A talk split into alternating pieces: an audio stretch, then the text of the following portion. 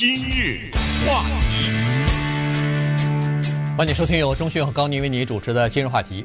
在冠状疫情的这个情况之下呢，有一些呃消费者啊，一些民众啊，他呃有点恐慌，呃抢购一些东西，包括手纸啊什么的，呃大米啊，呃洗手液啊这些东西是可以理解。但是也有是也有些人呢认为这是一个赚钱的机会。那这个呢，就遭到人们的呃抨击了啊！而且在很多的网站上，包括 Amazon、eBay 啊，呃这些或者脸书啊什么的这些地方呢，都已经开始呃有明确的规定，不许高价的卖和这个疫情防护工作相关的一些商品了。今天我们就来跟大家讲一对兄弟的故事，他们呢就认为这是一个商机，这是一个赚钱的机会，所以呢，在三月一号。当美国宣布第一个出现第一例死亡病例的时候，他们认为商机对他们来说，这个好像机会到了。于是哥俩租了一个 U-Haul，他们是在田田纳西州的啊，就从田纳西州他们的家乡开始出发，一路到什么 Dollar Tree 啊、什么 Walmart 啊、Home Depot，还有什么 Staples 这些商店里边去抢购，就是把所有的货架上头的那个消毒洗手液和呃，有酒精成分的那个呃擦巾呢，就能有多少，他们就买多少。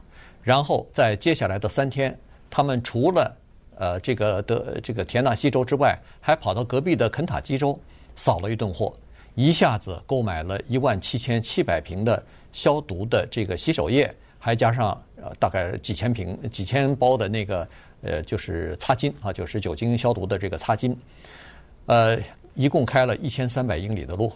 然后拖着一箱的东西回到自己的车库里头，准备在网上高价出售了。嗯，呃，这对兄弟的名字呢，叫做 Matt 和 Noah，他们姓呢叫 Colvin。这对兄弟啊，我觉得我看到这个报道是《纽约时报》的报道，我是觉得又可恨是又可爱。我这话怎么解释呢？可恨就是刚才说的，他们横扫周边的方圆一千三百英里的商店。里面的各种各样的应急的货物，可爱的是呢，他们居然接受了《纽约时报》的访问。我们知道，在美国的媒体的报道当中的规则是，如果你接受了访问，你有这么几个选择：第一，你可以拒绝，嗯，当记者来的时候，哦，对不起，我拒绝访问；第二，就是你已经接受了，只要这个报道在他刊登出来的前一秒钟，你通知他，我收回。我不希望你们登出来，那么报社或者其他的新闻机构，包括媒体啊、电台、电视，就只好尊重你的意思了，就只好不登了。基本上啊，这有一些具体的特例呢，是另外一些一些情况。而且他接受了访问，嗯、登也行，他要匿名你也得啊，对，你你也得保护他，匿名就得匿名。对，是、啊，呃，当然还有更麻烦的，这个今天不讲了，就是说已经登出来还要收回啊，那是另外的一种情况，今天就不讲了。所以。这对兄弟呢，他们的情况特别的有代表性，而且他们呢，说实话，要是没有这个疫情的话，你看看他们又是当过兵啊，又是什么工程师啊，又什么，他们都是说实话是挺挺正常的人，只不过他们看到了一个商机，而且为什么他们愿意接受《纽约时报》的访问？你知道，他们为了接受这个访问，付出了沉重的代价。你知道后来，接下来你就知道他们付出什么样的代价。他们在当时抢购的时候啊，有两个观念。其实，在他们认为这两个观念啊是冠冕堂皇的，就是第一，我赚钱没错，我做的这件事情在哪一个环节上违法了？没有吧？好，第二呢，他们是觉得呀、啊，是帮助了一些人，啊，没有说是趁机哄抬物价，他们帮助了一些人。你看他们抢购的那些洗手液啊。什么酒精擦纸啊，什么这些，在没有疫情的时候，我们也知道这种东西在美国是很便宜的，对，都一两块钱。然后他们在什么亚马逊呢，在 eBay 啊，在 Walmart 啊，我们知道很多的美国的百货商店，它也有网购啊，对不对？它的那种网购呢，它开放个人的那空间，也就是你在上面可以搭一个平台，你借着它这个，但是呢，它要收一个手续费。你知道 eBay 啊，亚马逊什么最早的，咱不说亚马逊，就就是 eBay，它不就是靠手续费活的吗？对对。eBay 它什么也不卖啊，对不对？好，那么这兄弟俩就是，你知道他那一两块钱的那东西，他卖多少钱吗？卖到最高的时候，七十块钱。他一开始八块，嗯，一块钱东西他卖八块，然后后来哎觉得不行，为什么呢？一放上去就没，一放上去就没。行，那咱们就二十看看，二十块钱一放上就没，呃，七十、六十，到最后他顶到八十，也是放上去没了。嗯，你可以想象，在三月初的时候。这哥俩赚了多少钱？对，他他们那个八块到七十块呢，一共卖了三百瓶，三呃就是三百瓶的东西上去以后卖完了，都是一块钱一瓶的啊，对，都是一块钱一瓶的。好了，所以呢，他们觉得这事儿有做有做头哈，但是万万没想到的时候，当他赚得很高兴的时候，亚马逊通知 通知他们了，说对不起，你们这个商品不符合规定了，你已经叫做。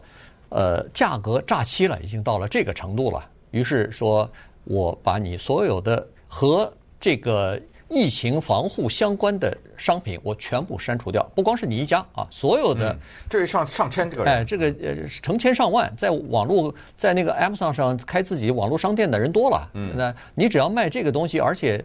呃，非法的牟利，现在可能不牟利都不让你卖。我觉得你一块钱卖都不行，对，对，他给封了，对，就不让你卖了，因为造成了很多其他的人，正常的民众到店里头买不到，买不着东西了，对，所以这个事情才是真正的东西。所以一下子他坐在车库里头。望着一万多平还没卖出去的，所以你刚才说那一万多平啊，不是他买了一万多瓶，是他还剩一万七千多。哦哦，还买的更多是吧？买了好几万，他现在剩一万七，不知道怎么处理。对，他现在在手上就呃落的这个 不知道怎么处理。当然，这个《纽约时报》报道完了之后呢，在上个礼拜大概礼拜天前天的时候，大前天的时候呢，他们就决定捐出去了啊。所以呢，所有的一万七千七百瓶就全部捐了，其中三分之二捐给了当地，就是田纳西州的。这个一个呃一个还是两个教会啊，人家就拿着这个车来了，也就拉走了以后呢，呃，由教会来分给那些需要的人，剩下三分之一，因为他们到肯塔基州扫货了嘛，所以肯塔基州司法局也派人来把那三分之一的那个消毒液、洗手液和那个餐巾擦纸呢也拉走了，就呃回归到回给到这个肯塔基州需要这些东西的人。但是关键是《纽约时报》登完了这篇以后，两个州的司法局。都派人来调查来了，嗯，就是准备对他们两个起诉了。你想想调查嘛，对不对？只要有证据，那就起起诉。在美国有一个法律，我 我相信各州都有，就是叫做呃哄抬物价法。嗯，在有危机的时候，你哄抬物价，它有一个比例的。就是好像是百分之十啊，还是百分之二十？不不一不一定，不一定看是什么东西，看什么哎，它东西和州都不一样。对，反正它有一个比例。加州是你不能超过百分之十。对，你过了百分之十，马上就犯法，马上他就要不就抓你，要不就是罚钱。你到最后赚的那点全赔回去还不够。对，呃对，基本上是这个。罚的很重，在他那个田纳西州，是你每违反这个法律一次，嗯，罚一千。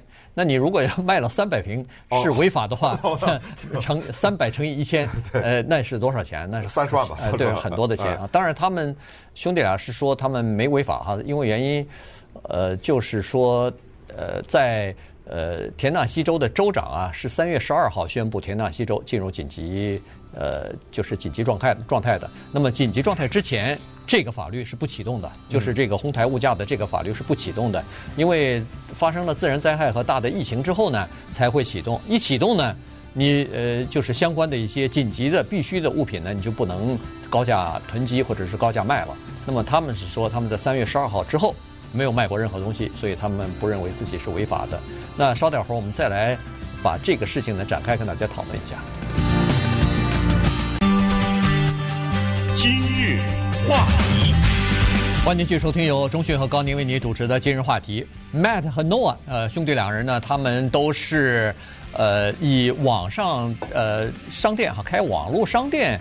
呃，为生的哈，他们呃有一个 Matt 好像是退伍军人啊，以前在这个空军里边呢做那个呃技术兵啊，退退役之后呢，其实就是在网络上呃 Amazon 上开一个商店啊，他从那个 Nike 的球鞋到什么各种各样的玩具啊什么的呃去销售去哈，这这个其实很多人现在都是做这个生意，就是他们靠自己独特的眼光啊，知道哪些东西流行，哪些东西热门，然后呢，他们就到商店里头趁着呃，比如说某些商店在减价的时候买一点儿放在自己家里头，然后就挂到网上去卖去哈。有的时候，呃，如果是限量版或者大家呃热门想要找找不着的东西，它可以标价标的比较高啊，所以这个利润就比较大。所以呃，他们在网络上开这样的一个商店，呃，每年的收入大概也就是 十几万哈，这过得还是相当不错的。在二零呃，在今年的二月。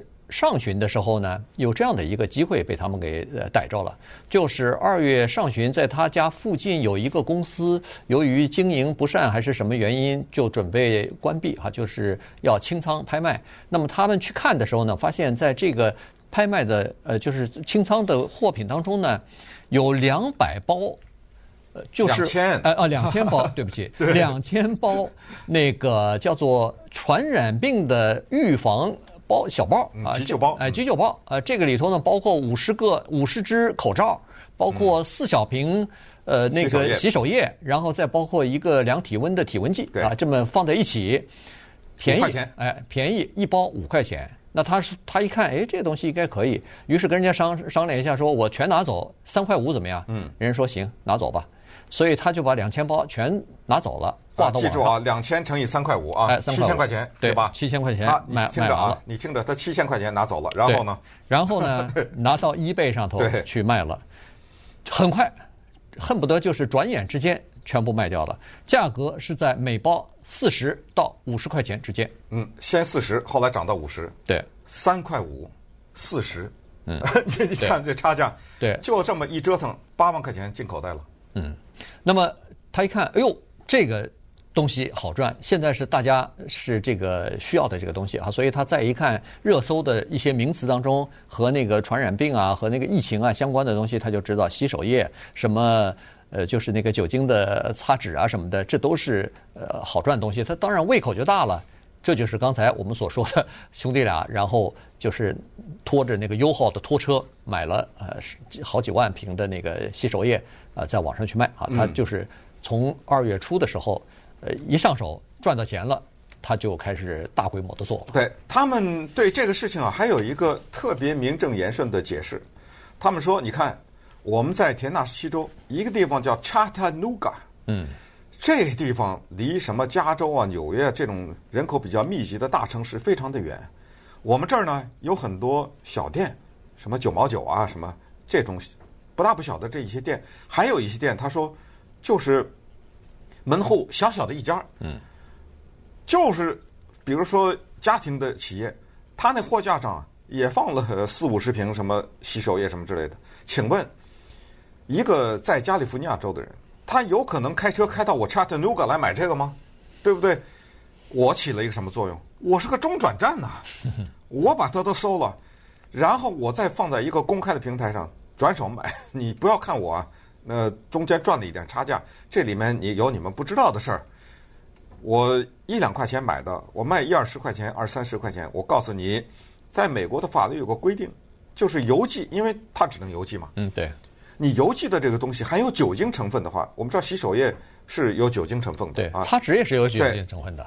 你有这个的话，美国的邮局的收费突然之就猛涨，对，十几块钱呢。因为这是危险品啊，嗯、对，这算一个易燃品，危险，对对，那个费用立刻就增加。可是我卖的时候是叫做免邮费，等于我吃了嘛，嗯，我吃了这个邮费，再加上他说，哎。我开车开一千三百里地，这不没有价值啊，对不对？人工嘛，我这个人工也你，他说你把这个加进去，哎，我是做善事了呀。